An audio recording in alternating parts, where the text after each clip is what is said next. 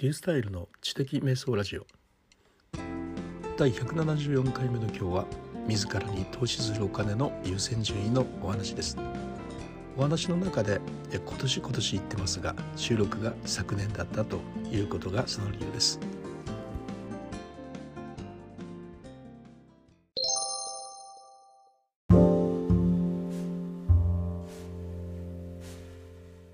久しぶりにあの焼き鳥が食べてみたいなって思ったんですよね。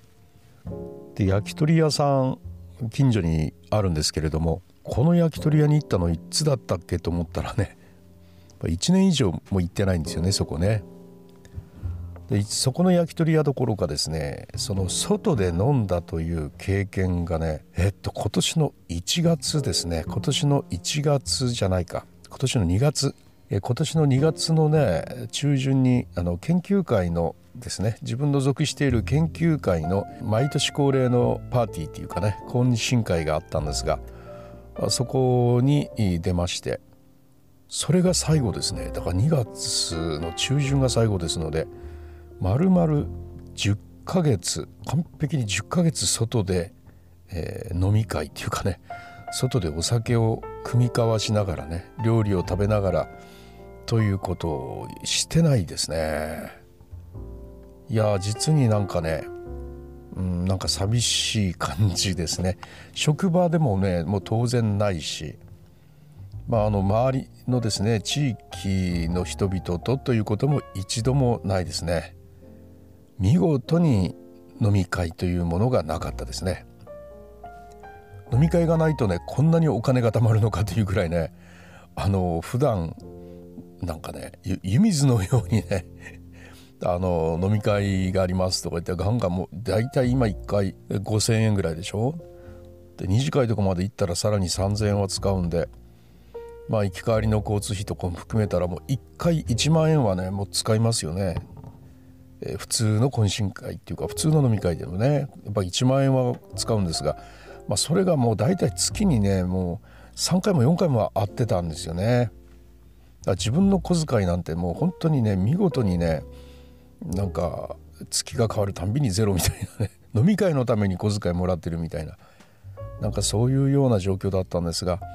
その分今年がはねその分が全部財布の中に残ったままでしたからね。じゃあ今その何十万円もねお金が儲かったかって言えば全然そういうわけじゃなくてね世の中面白いもんで。代わりに出ていくっていうのはなんかね ちゃんとね代わりに出ていくもんなんですけどね。まあ僕の場合はね今年代わりに出ていったっていうのはね投資ってですね。あいやお金の方の投資っていうよりまあ自分の能力の投資、えー、先生について習ったりとかね教室に入ったりとかそういうようなことにお金を使いましたね。やっぱりかなりね良、えー、かったですねタイミング的に。飲み会がなかったということで浮いたお金が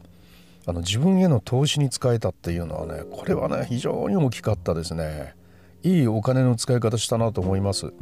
投資ってね結構やっぱ簡単なもんじゃなくて教材を買ってみたり学校に入ってみたりするっていうのはねかなりの覚悟がいるぐらいのお金は払わないとやっぱいけないですもんね。でもそれらのお金をねしっかりとね払いながら自ら学んでいくっていう経験を今年はいっぱいできたのがねそれは良かったですね。頭の中ね完全にねそういう自分のスキルのために安くはないお金をしっかり投資するんだというそういうような考え方っていうのがね本当にインストールされましたね自分の中でね。お金っていうのをしっかり払うことによって確実にスキルっていうのは身につくんだと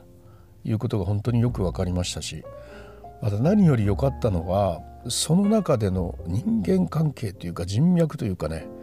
そういう人の広がりがすごくあったということですよね。これはねやっぱ何にも代え難いなと思います。僕は今年の6月以降そのような投資をし始めて、えー、しっかりちょっと学ぶ機会があったのでとてもね、えー、有意義な年でしたね。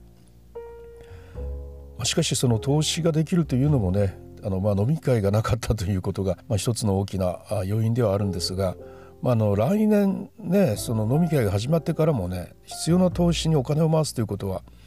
続けていく必要があるなと思います。特に定年退職ということでもうこれまでのようにお金が入ってくるわけじゃないとなった時にあのそのお金の優先順位をどうするのかという問題っていうのはねありますけれどもそのスキルの投資っていうのにはねかなりのねあの優先順位を上げていきたいなというふうに思っています。ですからお金をかけないでいいものっていうのをやっぱりあの今後は見定めてねいかないといけないなというふうにねって思いますね。一番かけなくていいものにかけているのはね、えー、コンビニでのね、えっと、おやつですね もうコンビニで買うおやつが好きで好きでね子供の頃は10円持ってよくね10円店行っておやつ買ってましたけどね。定年退職の今でもねあのコンビニに帰りにふらって寄ってねちょっとしたつまみ的なものを買ってくるんですよね。それが嬉しくてねたまらないんですが、まあ、それと同時にコーヒー買ってみたりお茶ですねペットボトルのお茶買ってみたりとかするじゃないですか。それでやっぱ平気でこう600円700円ぐらいかかるんですよね。これはもう一番に切り詰めないといけないことですね。もうこれはねやっちゃダメだとつくづく今なって反省してますね。それでも相当お金がね浮くはずですからね。で毎朝あの仕事行く時にねサンドイッチ買っていったりとかおにぎり買ったりとかもねしてたんですけども、まあ、それもねもう絶対やめなきゃなって思いますね。でそれでねお金を浮かした分を投資に回すと自分の絵のね。そのような形でお金の優先順位を回していかないといけないなっていうことを思いました。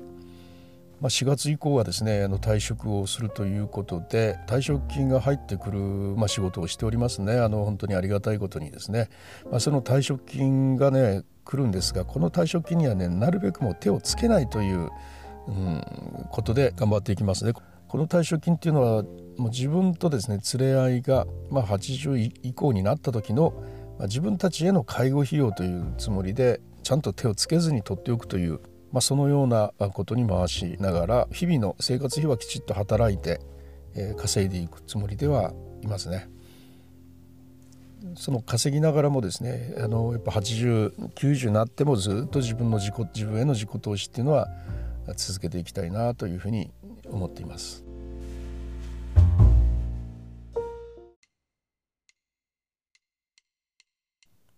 はいいかがだったでしょうか。もう定年が近くなってくるとねもう、